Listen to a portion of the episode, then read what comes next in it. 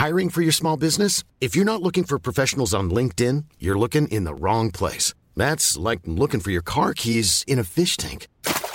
LinkedIn helps you hire professionals you can't find anywhere else, even those who aren't actively searching for a new job but might be open to the perfect role. In a given month, over 70% of LinkedIn users don't even visit other leading job sites. So start looking in the right place. With LinkedIn, you can hire professionals like a professional. Post your free job on linkedin.com slash people today.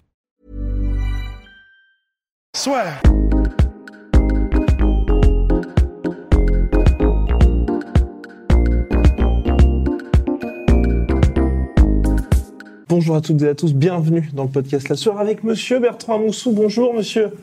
Salut Guillaume, super. Eh ben, Au top. première question, donc euh, là, tu es basé à Genève. Ouais. Tu vas énormément à Paris pour faire avancer le MMA en France. Ça y est, le bout du tunnel euh, est là. Mhm. Oui, on est en train, on est en train d'atterrir. Le train d'atterrissage est sorti, mais euh, des fois on atterrit puis ça repart. Hein, des- euh, on met les gaz. Euh, c'est ce qui s'est passé avec Laura Flessel la dernière fois. Donc je ne crie pas encore victoire parce que je, je sais qu'on n'est pas encore à la date. Que sur le sur le, le- le planning, avec une légalisation, une il n'y a pas le terme légalisation, c'est plus légalisation, c'est plus pour le, le côté pro parce qu'il y a une interdiction. Ouais. Mais, mais une reconnaissance ou, euh, Normalisation. normalisation, ouais, normalisation, je pense que c'est mieux. Euh, du MMA au 1er janvier, voilà, on, on y est. J'espère qu'il n'y aura pas de mauvaises surprises euh, de fédérations qui, qui n'ont pas récupéré le MMA et qui, qui font un recours pour, pour faire valoir leurs droits ou pas. Enfin, euh, voilà, donc c'est moi c'est un petit peu ma crainte. Et que si c'est le cas, que ça ne retarde pas trop le processus. Mais en effet, on y est. là. Et j'imagine que pour toi, c'est un peu pas la libération, mais après tant d'années à batailler, tu te dis enfin le travail paie. Ouais, c'est ce que je me dis. je peux pas dire autrement. Euh, ouais, ça fait 15 ans, j'ai démarré ce, ce, ouais, ce, ce chemin de croix il y a en 2004. Euh, à l'époque, j'étais à, à Fight Sport. Euh, ensuite, officiellement en 2008, avec la création de la commission nationale de MMA, euh, qui est devenue commission française de MMA en, en 2012. Euh, oui, ça a été un, ça a été un, un long chemin. Euh, j'ai rencontré euh, 10 ministres, 10 ou 11 ministres sur le, sur le chemin. Donc euh, oui, voilà, on est content que d'arriver au bout, mais c'est- c'est la fin de quelque chose, mais ça va être le, le début d'autre chose. Exactement. Voilà. Et toi, quand tu as cet, av- enfin, cet avantage, tu as cette capacité à, on va dire, interagir avec des personnalités du monde du sport, mais aussi les politiques qui n'ont pas forcément cette, on va dire, connaissance du sport, est-ce que toi, tout au long de ces 10 ministres, tu as vu une évolution et de plus en plus des personnes, tes interlocuteurs, qui savaient ce qu'était le MMA et tu avais moins, on va dire, besoin d'éduquer par rapport à la discipline Bah, tu, le sais parce que la façon que tu poses la question, bah, bien entendu, c'est les discussions il y a il y a il y a dix ans. elles- En fait, le ministère s'est tourné assez court parce qu'il y a dix ans, il n'y avait pas de fédération internationale. Lorsqu'on est, en France et qu'on veut euh, normaliser une discipline, euh, il faut qu'elle soit reconnue déjà internationalement. Et, et c'est ce qu'on me disait. C'est vous voulez être reconnu au niveau national, mais vous n'avez même pas une fédération internationale. Donc euh, faites votre travail en interne et ensuite revenez nous voir.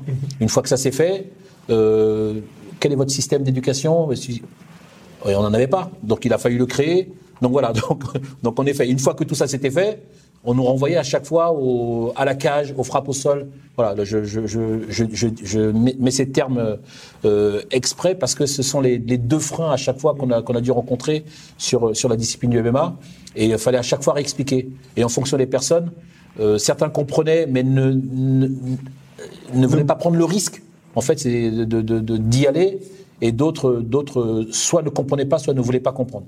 Donc, euh, la patate chose, c'est, c'est, c'est repassé à chaque ministère.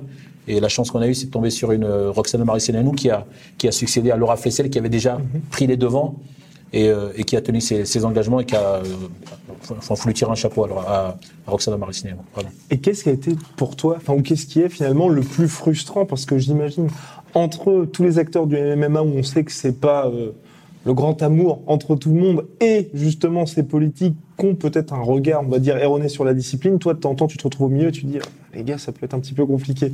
Oui, mais en fait, euh, déjà, tout le monde ne fait pas l'unanimité partout, donc ça, c'est une chose.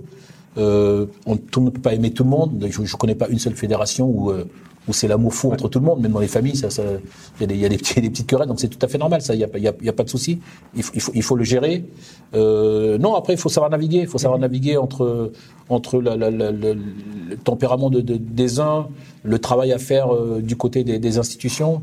voilà, c'est quelque chose qu'il faut savoir, qu'il faut savoir gérer, qu'il faut. Voilà, et, et j'ai assez d'expérience, euh, voilà, j'ai assez de- d'expérience et de, et de bouteilles pour, euh, pour pouvoir gérer ça. ouais. Et le départ de Laura Flessel en 2018, j'imagine, parce que même nous, d'un point de vue média, tout le monde s'y attendait. J'ai voilà. encore mal au foie. Exactement, ça a dû être assez compliqué.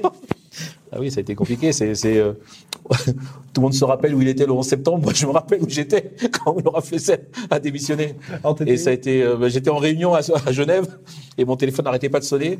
Et j'ai, demandé à ce que la réunion soit interrompue pour, pour, parce que je me suis dit, il se passe un truc grave, mon téléphone n'arrêtait pas de sonner. Et donc, je réponds à la personne, je sais plus qui c'était d'ailleurs, qui me dit, euh, t'as vu, il y a Laura Flessel qui a démissionné. Et en fait, c'était horrible parce que Laura avait fait le, c'est une amie, hein, je l'appelle Laura parce que c'est une amie, avait fait le, le- avait fait un, un gros travail pour que justement ça arrive. Elle a dé- démissionné un 6 septembre, 6 septembre 2018, et le 21 septembre, à la fête du sport, on devait faire une démonstration de MMA et devait annoncer la légalisation du MMA. On était parti, euh, on était parti euh, à la Tristar euh, au Canada, Ouais. rencontrer Montréal, Firas, voilà, rencontrer Firas et, et on avait dîné avec Georges Saint-Pierre. Elle est venue à la, à la MMA Factory pour, pour regarder comment s'est passé l'entraînement. On avait reçu, enfin, tout, tout était fait, mais, mais ça, n'avait pas été euh, médiatisé à l'époque. Donc on avait fait ce travail ensemble. Euh, J'étais un certain nombre de fois au ministère pour les dossiers, pour euh, travailler sur tous les dossiers, pour être sûr qu'elle ait tout en main pour pouvoir annoncer la légalisation le 21 septembre et le 6 septembre, démission. Et là, j'ai- passé une très mauvaise journée. Et Donc pour, voilà. et pour remotiver les troupes aussi, parce que donc tu es le président de la CFMMA. Pour une, on va dire, c'est une organisation juridique. Quand on est dans le milieu, on, on sait un peu près ce que ça représente. Ça fait office de fédération, mais c'est vrai que tu n'as pas, on va dire, les moyens qu'ont les autres fédérations. Donc j'imagine que remobiliser les troupes, ça a dû être assez compliqué à ce moment-là.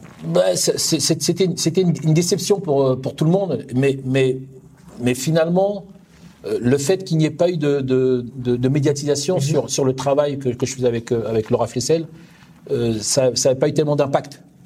Euh, si si, euh, si Maracignano venait à démissionner demain et que et qu'il n'y ait pas tout ce qui est engagé, Ouais. ça ferait beaucoup plus de mal à beaucoup plus de monde. Alors qu'à l'époque, on était très très peu au courant de ce qui se passait. Donc euh, moi j'ai pris le coup dans le foie, mais il n'y en a pas beaucoup qui l'ont qui l'ont pris de la même façon parce que finalement ils n'étaient pas tellement au courant de, de, de ce, qui, ce qui allait arriver. Et moi je le gardais secrètement. Je me disais vous allez voir dans quelques temps il va se passer quelque chose de sympa, mais bon c'est jamais arrivé. Heureusement finalement que j'ai rien. Attention, que, ouais, ouais. Heureusement finalement que j'ai gardé la. Voilà. Mais euh, mais voilà, ouais, c'est c'est une c'est une longue histoire à garder pour pour les pour les histoires chaudes euh, au, au fait de la. au avec des si. Ouais, exactement. Voilà. Et donc là, tous les combattants qui nous regardent, tous les fans de MMA, qu'est-ce qui va changer finalement quand tu avoir cette normalisation?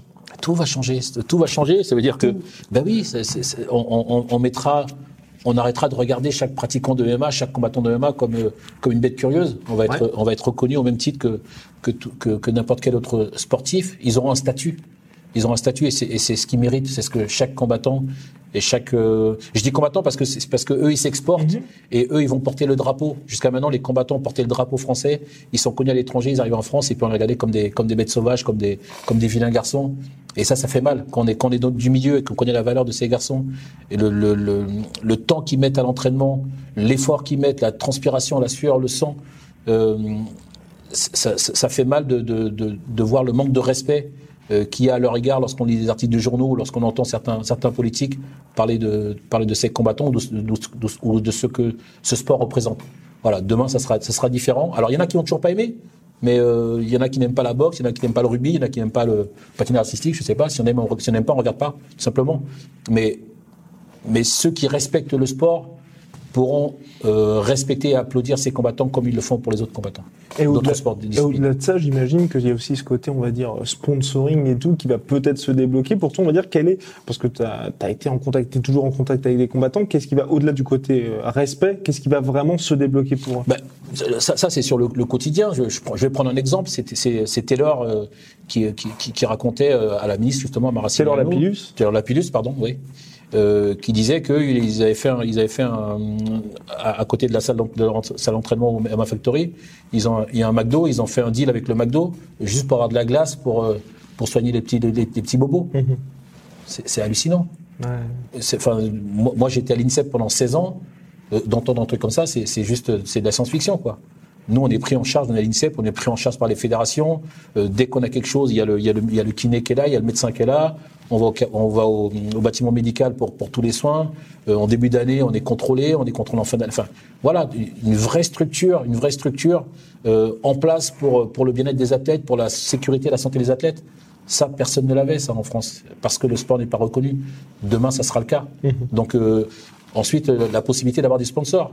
Moi, j'ai été approché par des, par des marques qui nous ont dit on est intéressé, des marques donc euh, mondiales, hein, on est intéressé pour, pour, pour vous aider à développer le MMA en France, parce qu'aux États-Unis, c'est une marque qui fonctionne, et parce que la marque est en lien avec une autre marque française et qui dit qu'on ne veut pas légaliser, on ne veut pas en fait euh, mettre notre nom sur un sport qui n'est pas reconnu et légal dans, dans, notre pays. Donc, donc ça nous empêche, avec des gens qui veulent pourtant travailler avec nous, de le faire parce qu'il y a cette image de sport interdit.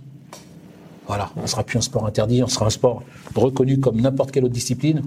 Et, et tout sera, tout sera possible. Et donc pour toi, tout va être possible. On a déjà de très bons résultats, on va dire, sportivement. Est-ce que tu penses que la France va vraiment devenir, on va dire, euh, un pays dans le top 2, enfin top 2, top 3, parce qu'il y a le Brésil et les États-Unis, on va pouvoir directement titiller les meilleurs? En, en termes de résultats, euh, enfin, dans la compris, globalité oui, oui. Ça, ça, va, ça va changer. Le, le, le, la France est un des 3-4 euh, meilleurs pays mmh. en termes de sport, tout, tout sport confondu. Là, si on regarde les classements, ouais. euh, voilà, la France est, toujours dans le, dans le top 3, top 4. Euh, on est dans le top 3 également, des fois top 2, des fois premier, en termes de sport de combat sur certaines disciplines. Mmh.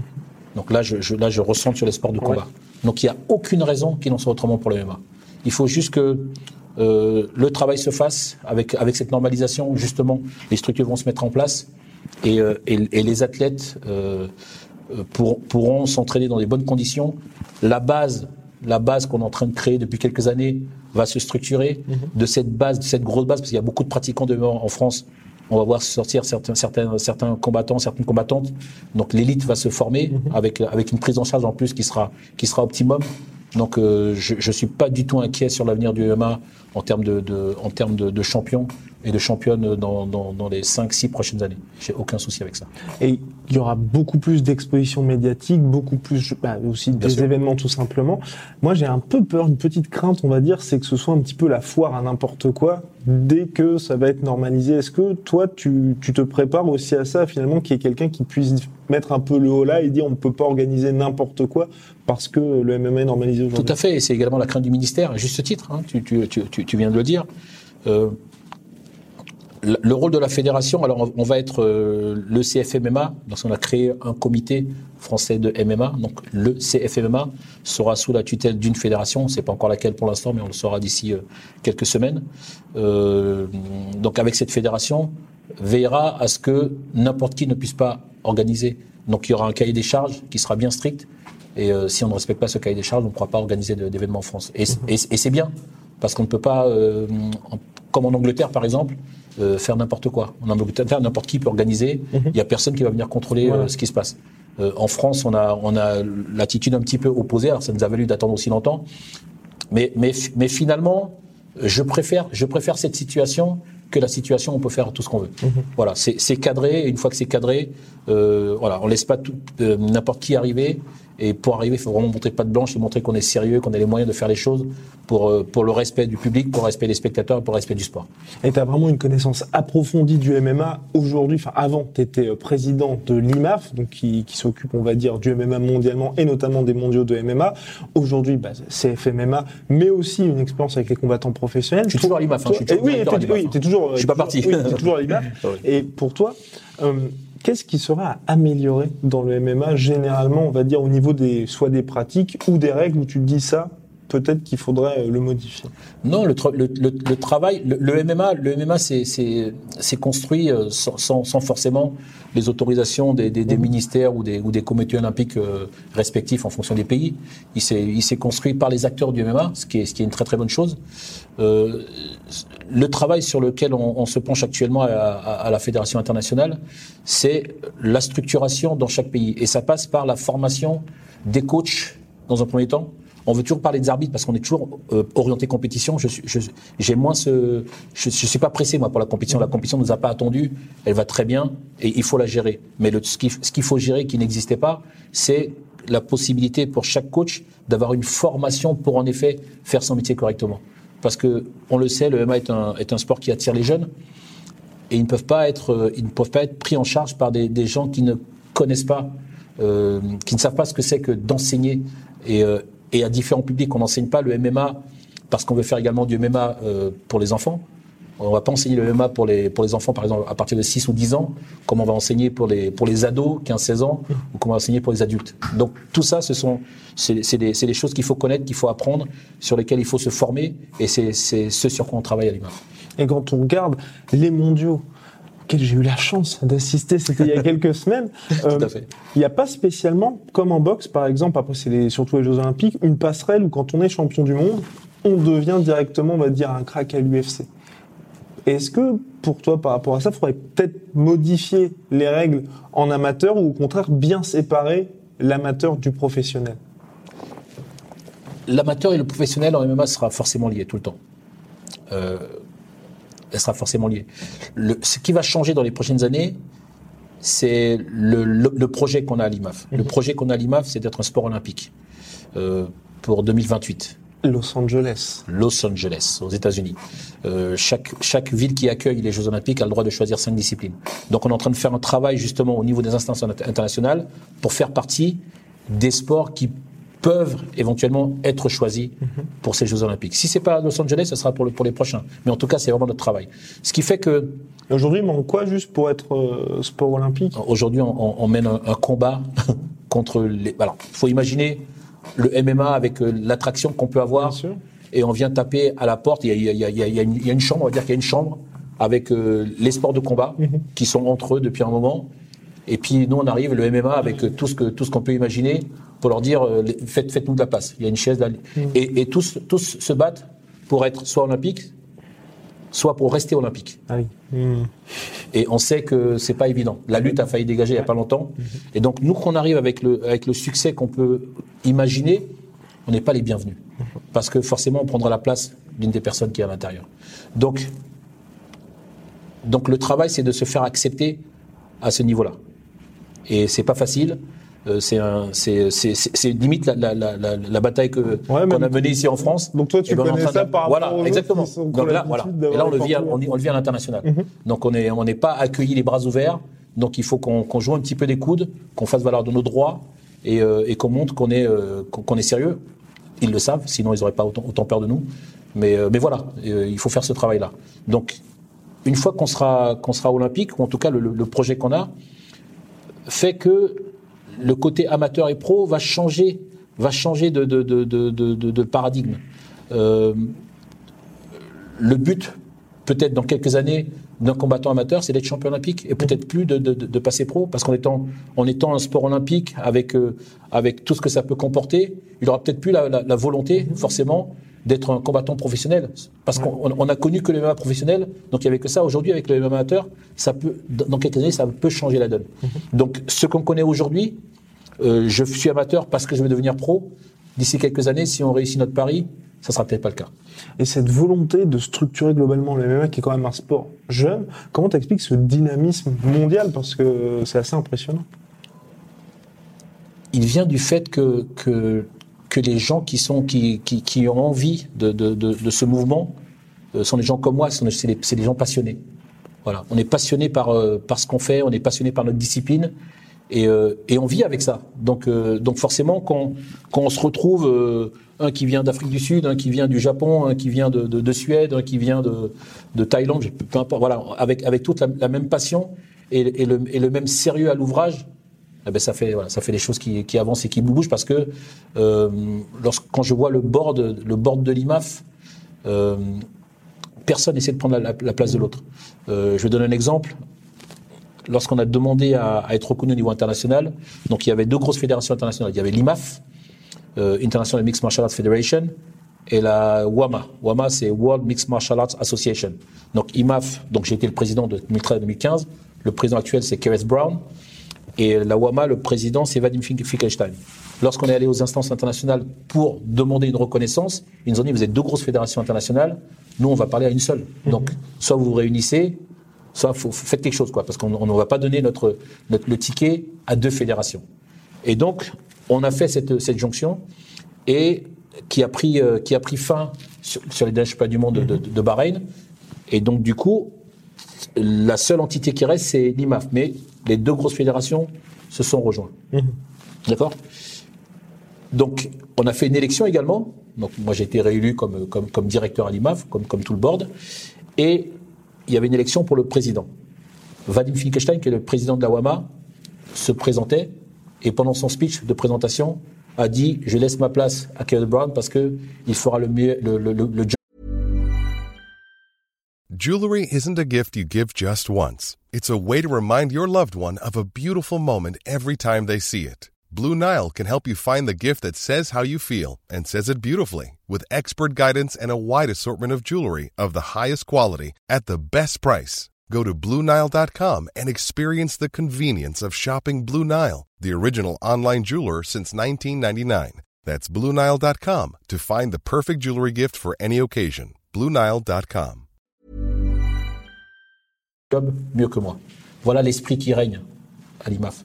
On n'est pas, on n'est pas dans un, on n'est pas dans une compétition, on n'est pas dans une, dans une guerre de, dans une, dans une guerre personnelle. Moi, en, en 2015, j'ai cédé ma place, j'ai demandé à Kevin Brown, et ça a été voté en Assemblée Générale, de prendre ma place parce que j'ai arrivé à un moment où je me disais que euh, Kevin Brown était, ferait mieux le job que moi de président. Donc je suis sorti de la présidence et sous mon impulsion. Voilà, on n'est on n'est pas, pas des carriéristes. On, essaie, on pense d'abord au, au sport et euh, ce qui est bien pour le sport. Si pour le sport, j'ai quel- quel- quelqu'un qui est à côté de moi qui peut faire mieux le job que moi, ben, je vais lui donner ma place parce que le sport est plus important que moi. Et on a, et on a toute cette, cette façon de, de- de fonctionner. Et euh, si vous baladez un petit peu dans les coursives de, de, de, de l'IMAF ou des championnats, vous allez voir qu'on est, on est tous euh, super liés. Et c'est également ça qui fait avancer les choses parce qu'on n'est on n'est pas en train de se battre. On est en train de se battre justement pour que le, entre nous, pardon, on est en train de se battre pour que le MMA progresse rapidement. Toi, qui a été au Pride, qui a eu une fameuse victoire au Pride, quand même, c'est pas donné à tout le monde, et ça, tu, tu pourras même le dire dans 20, 30 ans, j'ai Ah, mes au petits-enfants. Pride, Exactement. En plus, victoire On va dire, c'est quoi, c'est la Gay Pride Non, non. Non, non, non, c'était le Pride. Tu l'as fait en quelle année, la Gay Pride quand tu vois l'évolution du sport entre le Pride où on va dire les valeurs martiales étaient extrêmement fortes, c'était l'organisation de référence à Oui. l'époque et l'UFC aujourd'hui où c'est vraiment un sport business. Ouais. Tu préférais quelle époque toi? En tant que si, si tu te mets dans la peau, on va dire si tu étais combattant aujourd'hui et que tu avais la possibilité de naviguer dans le temps. Ouais, c'est euh, c'est difficile à dire parce que c'est c'est deux projets complètement différents, le Pride et, et, et l'UFC aujourd'hui. Euh, sincèrement, j'ai du mal à. J'aime les deux projets. Le, le projet du Pride, on était le Pride, on était vraiment dans le dans le dans le MMA euh, avant même qu'on qu'on dise MMA. hein, à l'époque du Pride, il y avait pas le MMA. C'était pas mixed martial arts, hein, c'était euh, chacun en fait venait défendre sa discipline. Ouais. Donc on était les, on était, on venait avec sa discipline et on voulait montrer que qu'avec sa discipline on pouvait, on pouvait battre une autre discipline. Donc ça, ça ramenait euh, à, à, à la naissance en fait de ce, de ce sport qui s'appelle MMA maintenant. Et, euh, et ça a été exacerbé parce que c'était au Japon, donc le pays des arts martiaux. Et, euh, et le public japonais, voilà, aime les, les super héros comme comme je pense qu'ils nous voyaient, parce que c'est comme ça qu'on était en tout cas montré. Et euh, et aujourd'hui, on est sur, un, sur une discipline, MMA, euh, un sport euh, pro, aujourd'hui amateur également, avec des codes qui sont les codes de- de- d'un d'un sport pro, avec un ranking, avec euh, le, le Pride, il n'y avait pas tellement de ranking, même s'il y avait un champion, euh, mais il n'y avait, avait pas ce, cette oui, il y avait de- le champion et puis après. voilà, ouais, après il y avait des, super fights, euh, et puis plein de combats où on mettait des, des, des mecs qui font 200 kilos avec des mecs. Ouais. C'est le Japon, ils, ils aiment bien les trucs un peu extravagants, un petit peu. voilà, et puis, euh, ouais, le, ouais, le Pride, ça a été une, une comète qui a duré 10 ans, comme ça, qui a, dans, dans, dans l'univers. J'espère qu'on qu'on n'oubliera pas ce, ce, ce passage, ce moment-là, parce que, parce que ça, a été, ça a été extraordinaire. Ça a été vraiment quelque chose de- d'hallucinant. Et, euh, et je pense que c'était au bon moment. Le Pride aujourd'hui ne, ne pourrait pas vivre aujourd'hui. Un Pride aujourd'hui, avec le MMA tel qu'il a évolué, ne marcherait pas de la même façon. Parce Après, que- le Rising marche un peu. Enfin, c'est un. oui, mais ça, on peut pas comparer, on peut pas comparer le Rising et l'UFC. Oui. Co- ah, complètement. Voilà. Donc, le, format du Pride ne marcherait plus parce que le, le sport a changé. Le sport, le sport aujourd'hui, c'est plus, euh, c'est plus je suis judoka et puis je vais voir ce que ce que je fais contre un, contre un boxeur. C'est plus ça le, le sport. Aujourd'hui, si si, si t'es unidimensionnel avec une seule discipline, c'est impossible que tu survives dans, dans, dans, dans, dans un octogone. C'est impossible. Aujourd'hui, il faut être super complet. Euh, le niveau a, a, a explosé. Enfin, c'est le, le- techniquement le sport est devenu euh, hallucinant, hallucinant. C'est euh, et c'est génial, c'est génial parce que euh, parce que ça donne encore ça, ça, ça, ça donne encore plus de respect à avoir sur- aux combattants qui euh, qui s'illustrent dans cette discipline parce que la, la, la dose de connaissances que, que, que ça impose, que ça exige, c'est juste à respecter. Quoi. Vous pourrez regarder, Bertrand était sur une carte absolument monstrueuse lors du Pride. Oui, Est-ce oui, que- c'est vrai. Est-ce que toi, tu te rendais compte que, enfin, on va pas dire, tu faisais partie de l'histoire du, du sport à ce moment-là, mais tu étais vraiment dans un événement qui a, euh, enfin, qui a quand même marqué les esprits parce qu'il y avait que des noms à chaque Ouais, il y avait que des noms, mais en fait, c'est- c'est- c'est- moi je l'ai vécu de façon un petit peu. euh, moi j'ai l'impression de faire un, un- un séjour linguistique au Japon. Ça paraît, ça paraît hallucinant ce que je dis, mais c'est c'est vraiment comme ça.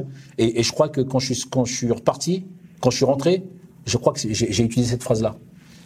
Alors la raison, c'est que quand ils m'ont demandé de combattre, j'ai refusé. Mhm. J'ai refusé parce qu'à l'époque, on sait que les gens qui arrivaient comme ça parachutés, c'était pour rempla- remplacer quelqu'un qui était blessé. Complètement. Donc généralement, c'était. euh, et puis on te mettait contre un. Voilà, contre voilà. Et puis, ouais. et moi, j'avais arrêté la compète depuis six ans. Et quand le vice-président euh, Sotaro Shinoda est venu me voir, je lui ai dit non, j'ai dit ça, ça aurait été mon rêve de combattre au Pride, mais vraiment mon rêve.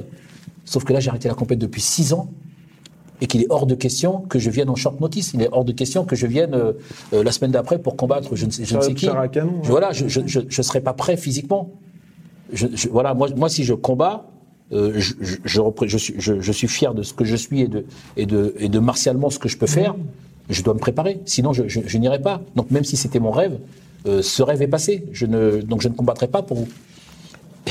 Et on, était au restaurant, parce qu'il était à Paris, on a, il a pas arrêté de me, ah, charrier avec ça. Bah, si, allez, il me taquinait. Et, et moi, je pensais que c'était sur le ton de la plaisanterie. Mais il était très sérieux, en fait. Et quand il est rentré, il m'a envoyé un email, donc j'ai reçu un email off- officiel de Dream Stage, euh, qui était la, la, la, la- Ouais, la société. Et je me suis dit, mais c'est pas possible, c'est une invitation pour combattre au Pride, quoi. Et donc il me dit, voilà, on te on laisse trois mois pour te préparer, est-ce que ça suffit? Ah oui, ah, ils m'ont fait, ah, m'ont fait vraiment des. Parce qu'ils font pas ça d'habitude. Je dis, mince, je peux vous répondre demain? J'ai appelé mon père. Il a dit, vas-y, mon fils, vas-y. Et donc, je suis parti, je me suis préparé comme jamais pour, pour me remettre au niveau où j'étais quand j'ai arrêté la compétition, où j'ai arrêté à un niveau où, où j'étais encore en, en- en très bonne forme. Après mon dernier championnat du monde de jiu-jitsu que j'avais gagné, donc j'étais encore en, en pleine forme physique. Et il fallait que je revienne à un niveau physique pour pouvoir combattre.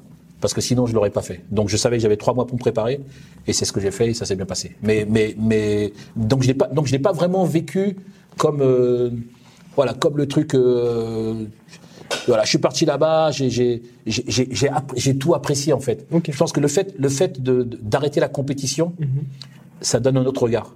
Et j'entraînais depuis six ans, je- je- j'entraînais, et donc j'avais, eu le temps de faire du recul, d'analyser un petit peu ma carrière, enfin mes différentes carrières, et donc j'arrivais comme ça, comme un, comme un, un professeur qui, euh, qui découvrait quelque chose et qui le vivait pleinement. Donc même le combat, ça a été, même le, combat en fait, c'est une anecdote sur. J'ai passé une semaine là-bas et sincèrement, le combat, le combat, je l'ai vécu comme un entraînement. En fait, c'est super bizarre à dire, hein. Mais le combat, c'est pour ça que je, je- je parle de de, de, de séjour linguistique, linguistique, parce que j'adore le judo, j'adore le judo, j'adore le, le- le Japon et que j'y suis allé plusieurs fois avec le judo. Après, t'adores le judo aussi. hein. Oui, mais je suis allé plusieurs fois, ouais, je suis allé plusieurs fois pour le judo. Et, et, et, euh, j'avais commencé à prendre des cours de japonais. J'avais voilà le, le, Japon. J'aurais pu vivre au Japon. Donc c'est pour ça que je, que je dis ce que je dis. Et tout ce que j'ai vécu en fait à côté de ça a été pour moi plus fort que le combat en lui-même. Même si c'est pour ça que je suis, je suis venu. C'est super bizarre à dire. Hein. Je sais pas comment ça, comment les gens vont l'entendre, mais sincèrement, c'est voilà. Je, je- le, le, le combat, ça a été vraiment une anecdote, quoi. C'est, ouais, oui, j'ai, oui, j'ai fait ce, ce combat-là. Euh, j'aurais, gagné ou perdu. Enfin, j'aurais, perdu le combat, ça aurait été exactement la même chose. Hein. C'était vraiment, c'était, c'était toute l'expérience que que j'ai pu avoir. C'est mieux qu'on a gagné. Mais, Oui, mais, mais sincèrement, c'était une anecdote. C'est, tout ce que j'ai vécu. J'ai a eu un retrouvé des amis. fort en particulier lors de cette semaine-là? Tout était fort. Tout était fort, c'est de, de découvrir le, le, le Pride en, en- en y étant, de, de, de voir le, monstre que, que, que c'était, le monstre médiatique que c'était, le monstre en termes d'image que c'était, l'impact que ça avait sur les Japonais, hallucinant. Parce que les gens te connaissaient donc là-bas Mais oui, tant que- halluci- ah non, mais hallucinant. Et, pour- et pourtant, moi, j'étais le premier, c'est mon premier combat. Tout à fait. Ah, mais hallu- hallucinant. C'était, c'est vraiment le, le- les Japonais sont, on dit les Japonais sont, sont- quand ils sont fans, ils sont fans, c'est ça quoi. Et euh, je sais pas ce qui se passe à, à- à l'intérieur, mais il y a, y a- y a une espèce de, de respect. Euh, les gens viennent au- à l'hôtel, ils attendent que, vous- que, que tu passes pour euh, pour te faire un coucou, euh, pour demander un autographe, pour faire une photo, et puis ils se rasseyent quand t'es parti, et puis quand tu repasses, ils se relèvent. C'est un truc. De, non mais c'est un truc de dingue. C'est c'est euh, voilà comme si on était des stars de de, de, la chanson de voilà euh, voilà pour, pour eux pour eux c'est voilà pour eux c'est super important et c'est super sympa à vivre. Sincèrement c'est c'est super sympa parce qu'on vit pas ça tous les jours. Et et moi j'ai eu le temps d'apprécier ça parce que j'étais j'étais détaché en fait. Quand je dis que le combat était pas important, c'est parce que j'étais complètement détaché. Et je me suis entraîné pour être performant et je l'ai été. Et c'est tout. C'est, euh, C'était normal, en fait. Donc, quelle que soit l'issue, j'ai fait ce que je devais par rapport à. J'avais 38 ans, Ouais. par rapport à l'âge que j'avais, par rapport à, à la carrière que j'ai eue. euh, j'ai fait ce que j'avais à faire. Donc, ça, c'était réglé. Il y avait, Et pour Et- toi, et- ça a toujours été dans ton esprit, j'en fais un seul de combat du tout. J'avais signé pour quatre combats. J'avais signé pour- En fait, l'histoire, toute l'histoire, parce que je ne parle, je parle pas de l'histoire, l'histoire de ce combat-là, c'est que ma plus grosse déception en tant que judoka, j'étais en équipe de France pendant Mmh. 10 ans, c'est de ne pas avoir fait les Jeux Olympiques. C'est pour ça que je pars au Jiu-Jitsu. Et finalement, c'est ça qui m'ouvre à combattre au Brésil en 95 et, et, et, et ensuite à faire du MMA. Donc c'est- presque un, un accident de parcours, même si je pense que des choses quelque part sont écrites. Mais ça, c'est encore notre discours. et, euh, et quand je suis aux Jeux Olympiques à Barcelone, euh, mon remplaçant, enfin celui qui a, qui- qui a pris ma place comme moi je le vivais, fait troisième, est sur le podium. Et le vainqueur, c'est euh, c'est Yoshida, qui est devenu un grand du Pride. Et en fait, l'histoire, c'est. Il, il commençait à raconter l'histoire. J'ai un, j'ai un, un pote qui, qui, qui traduit le japonais et qui m'a qui traduit en fait les commentaires de mon combat. Et c'est Sakuraba qui commentait mon combat avec, euh, je crois que c'est Mauro Ranolo. Oui, Mauro Ranolo. Voilà, avec Sakuraba. Et en fait, l'histo- l'histoire, euh, l'histoire qu'il qu'il racontait, c'est Bertrand Moussou qui a regardé dans les tribunes Yoshida gagner. Est-ce que euh, il se retrouve dans, dans les rings euh, du Pride?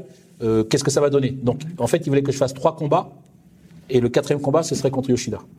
Pour faire un petit peu le, voilà, le, ils, ils aimaient bien les histoires. Ils, voilà, ils mettaient en scène. Voilà. Donc c'est ça qu'ils étaient en train de commencer à monter comme histoire, en disant voilà, j'ai- regardé euh, Yoshida gagner les Jeux Olympiques dans les gradins, j'aurais dû les faire, on aurait pu se rencontrer, on s'est pas rencontrés.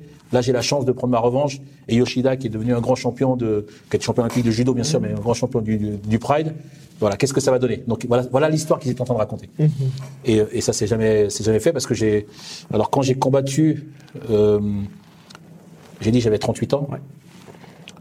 Le mec que j'ai rencontré en avait 26. J'aurais été, moi, euh, le manager d'un de mes adversaires, je ne l'aurais pas envoyé au combat. Parce que s'il si, s'il gagne, C'est normal. c'est normal. S'il perd, c'est pas bon pour sa carrière. Il a perdu contre un vieux qui, qui vient d'arriver. Et c'est ce qui s'est passé. Donc les trois premiers, en fait, quand j'ai signé le premier combat, je devais rencontrer Minoa. Minoa refuse. Après, c'était, j'ai oublié le nom d'un autre japonais, il refuse. Ensuite, un troisième japonais qui s'appelle Fuji, il refuse. Et celui que j'ai combattu, c'était le quatrième.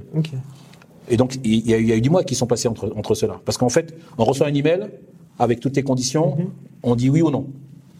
Et quand, euh, quand on dit oui, l'autre, pareil, il dit oui ou non. S'il dit oui, bim, ça match, on fait le truc. Et donc, après la, Donc la tu savais victoire. pas nécessairement qui t'allait affronter en signant le contrat. Si, hein, si, en oui, fait, quand on signe le contrat, le je rencontre, ouais, je rencontre. Minois, oui, oui. Sur le contrat, il y a le nom de l'adversaire. Mais pour que ça soit finalisé, il faut que les deux répondent oui. Oui, bien sûr. Donc moi, je réponds oui. J'ai attendu, je sais pas, deux, deux semaines ou trois semaines avant de, parce que donc je me suis, je commençais à me préparer pour Minois. Je regardais les, les vidéos, les trucs. J'ai commencé à me préparer pour Minois. Bim, c'est pas Minois. Il propose un autre nom. Il faut aller regarder les trucs. Ah putain, mais c'est lui maintenant. Donc on- super compliqué. hein. Franchement, c'est pas, c'est pas évident. Bref, trois mecs comme ça, je m'entraîne pour rien. Mais Minois, c'est- la personne pour laquelle je me suis, me suis entraîné le plus, parce qu'il a, c'est lui qui a mis le plus de temps à, répondre. Ouais. Voilà. Ensuite, ça a été assez rapide, assez rapide. Et quand je donc je gagne, même même truc. On me repropose Minois. On me repropose Minois qui refuse. On me repropose un autre mec qui refuse. D'ailleurs, sur le, le Bushido, moi j'ai combattu au Bushido 3, au Bushido 6. Les deux se sont rencontrés. J'ai oublié le nom du japonais, mais les deux se sont rencontrés. Les, enfin, les- les deux qui ont refusé, donc ils, ils les ont mis ensemble. Et eux, ils ont accepté, donc ils, ils ont combattu. Et euh, ils m'ont proposé deux ou trois mecs, je sais plus combien c'était, j'ai oublié, deux ou trois mecs qui ont refusé. Et ensuite, c'est moi qui ai refusé. Parce qu'à l'époque, je bossais pour Fight Sport. Euh, J'allais avoir 39 ans. Euh, je- donc, je ne faisais plus que m'entraîner. Je faisais un mi-temps au, au magazine. Parce que le, le reste du temps, je m'entraînais. Et je dis, je peux pas continuer comme ça, à attendre qu'on accepte de, de combattre et que tout le monde est en train de refuser. Et donc, c'est moi qui ai envoyé un email pour dire, arrêtez de chercher. Merci de l'opportunité que, que, que vous m'avez donnée. Mais pour ma vie personnelle, je peux pas continuer à attendre des, des, des refus. Et euh, voilà. Donc, voilà, voilà comment ça s'est arrêté. Et t'as pas voulu aller dans une autre organisation? T'es es parti, tu t'es dit, bah, je, pas je fais la transition directement parce que t'avais déjà d'autres choses, mais t'es dit, ok, ça va se finir là-dessus sur deux combats, ma carrière pro entre guillemets. De... Oui, parce que parce qu'en fait, à l'époque, je, je, je, ne- je ne sais je ne sais pas si je l'aurais fait pour l'UFC en fait, à vrai dire. Mhm. Il faut, faut remettre dans le contexte. hein, L'UFC était vraiment en dessous le Pride. hein. C'est pas- Tout à donc, fait. Ouais, pour ouais, les gens aujourd'hui, ça, fait, ça peut faire paraître bizarre. Parce que c'était, bah, c'était un an après, c'était 2005. Oui, Voilà. Il commençait à avoir Chuck Ex- Exactement. Euh, voilà. Donc je ne sais pas si j'aurais si j'aurais fait le- la même démarche. Mhm. C'était pour l'UFC. De ressortir de, de, de, de ressortir de ma retraite six ans après, Ouais. il fallait que, forcément que ça soit un truc comme le Pride. Donc j'étais pas du tout dans une démarche de refaire une carrière. J'avais 38 ans, je, je- même si j'étais reparti en forme, j'étais pas en train de- d'essayer de prouver quoi que ce soit. Euh, j'ai- vécu un, un- un rêve de, le faire. Ça a été un- voilà, j'ai rêvé de le faire, mais j'étais dans la mauvaise génération. Je pensais, je me disais, je suis né beaucoup trop tôt, mais j'ai eu la chance de le faire. Donc voilà, on m'a donné cette chance, je l'ai saisie, mais je repartais pas du tout, du tout, du tout. Soit je continuais là et c'était nickel, mais je repartais pas du tout sur une carrière. Euh, 39, 40 ans, euh, aujourd'hui on peut, on peut le faire, mais sur, à l'époque c'est quand même pas, pas pareil. Euh, six ans d'arrêt, j'ai- en plus j'ai- une carrière qui était super longue pour un, pour un sportif de, de, de- de haut niveau en, ju- en judo, en jiu-jitsu, c'est une carrière longue. Euh, non, j'allais pas repartir sur une carrière. C'est soit pour un truc exceptionnel, soit pas du tout. Et moi, j'ai 26 ans, j'ai connu le Pride, j'ai connu les Fédors, tout ça, enfin même le Pride en général. des- T'avais je 8 suis ans, comment t'as connu? Ah, c'est déjà, non, mais ensuite, plus, on va dire la fin du Pride. La Tout fin du fait, Pride, ouais. j'avais vu quelques vidéos. Et est-ce que toi, tes élèves aujourd'hui te parlent aussi de ça ou au contraire, ils ont que l'UFC en Non, tête non, les, les, les élèves, les élèves c'est- assez- bizarre d'ailleurs. les- je rencontre souvent des gens qui me disent, euh, quand même, le, seul Français à avoir gagné un combat au Pride. Et à chaque fois, ça me surprend. Je me dis, mais c'était il y a- c'était il y a, Bah maintenant, avec 15, 16 ans, euh, enfin 15 ans. c'était en 2004, 15 ans. 15 ans. Et je vois des, je- des jeunes qui, qui je fais, mais comment ils, T'avais 8 ans, t'avais 7 ans, t'avais 5 ans, comment t'as connu ça, quoi? C'est, non, c'est, ben, ça a marqué. Le Pride, ça a marqué.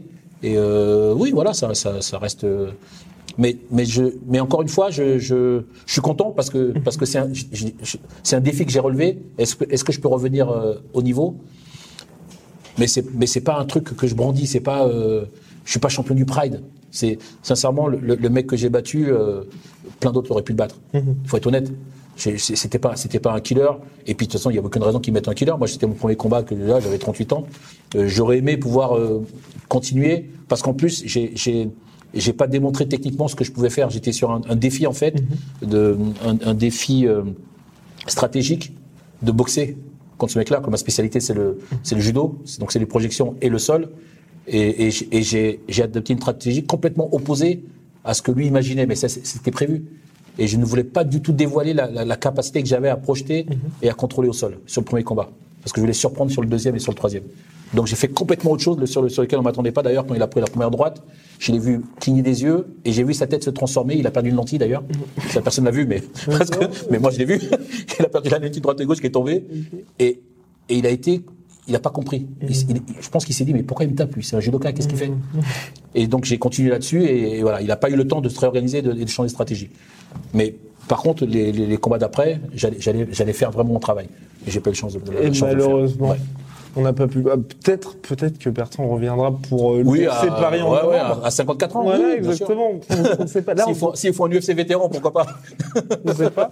Donc là, on revient aujourd'hui, donc 2019. Là, pour toi, c'est quand même donc la, la fin de quelque chose parce que ça y est, il va y avoir la normalisation du MMA, mais aussi un gros challenge parce que l'avenir entre guillemets est incertain parce qu'il va y avoir énormément de chamboulements. Et, et pour toi, ça doit être un peu stressant aussi parce que tu te dis tout ce travail. Ok, ça va payer pour le MMA, mais pour toi aussi, quand on sait tout ce que tu as fait, il y a un moment donné, euh, falloir que tu restes en place aussi. Oui, oui, mais je, je- je me suis préparé à tout ça en fait. Je me suis préparé à tout ça. C'est vrai que euh, là, j'ai, plus de boulot parce que les derniers mois ont été. euh, donc, je travaille à Genève, mais voilà, j'ai les derniers mois, j'ai pas arrêté de, de enfin les derniers, les derniers mois, les deux dernières années, Voilà. on va dire, ou peut-être la, da- la- surtout la dernière année, j'ai pas arrêté de faire des allers-retours euh, Genève-Paris. Donc, euh, lorsqu'on est lorsqu'on est prof, se faire remplacer tout le temps, il y a un moment où ça, ça marche plus. Mais euh, faut mais- créer sa plateforme de e-learning. mais ouais, voilà, c'est ça, ouais. c'est ça. Mais bon, on n'est pas garanti de- de- d'être payé à la fin du mois. Donc, euh, mais mais c'est pas quelque chose. Je regrette pas. Ce sera à refaire, je le referai. Euh, donc, euh, il y a, on va être normalisé en janvier. Euh, Il y a un, au- un autre combat qui va démarrer. Mais je suis, pr- je suis prêt à tout ça. Je pense que, je pense que les, les épreuves de, de la vie, c'est comme ça que je vois le truc. hein. Euh, je pense que j'ai j'ai quelque chose de tracé.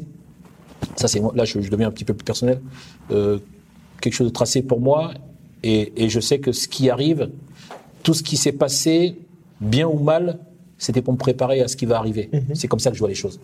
Donc, je suis pas du tout, euh, je suis pas du tout dans, dans le dans le stress, dans le. Je, je suis assez relax en fait, parce que je je sais que je euh, je sais que bah, je m'attache à faire les choses correctement et que je sais que si si je fais ça, ça se passera bien. Voilà. Eh ben, on espère que ça va très bien se passer. Merci beaucoup, Bertrand. Merci Guillaume.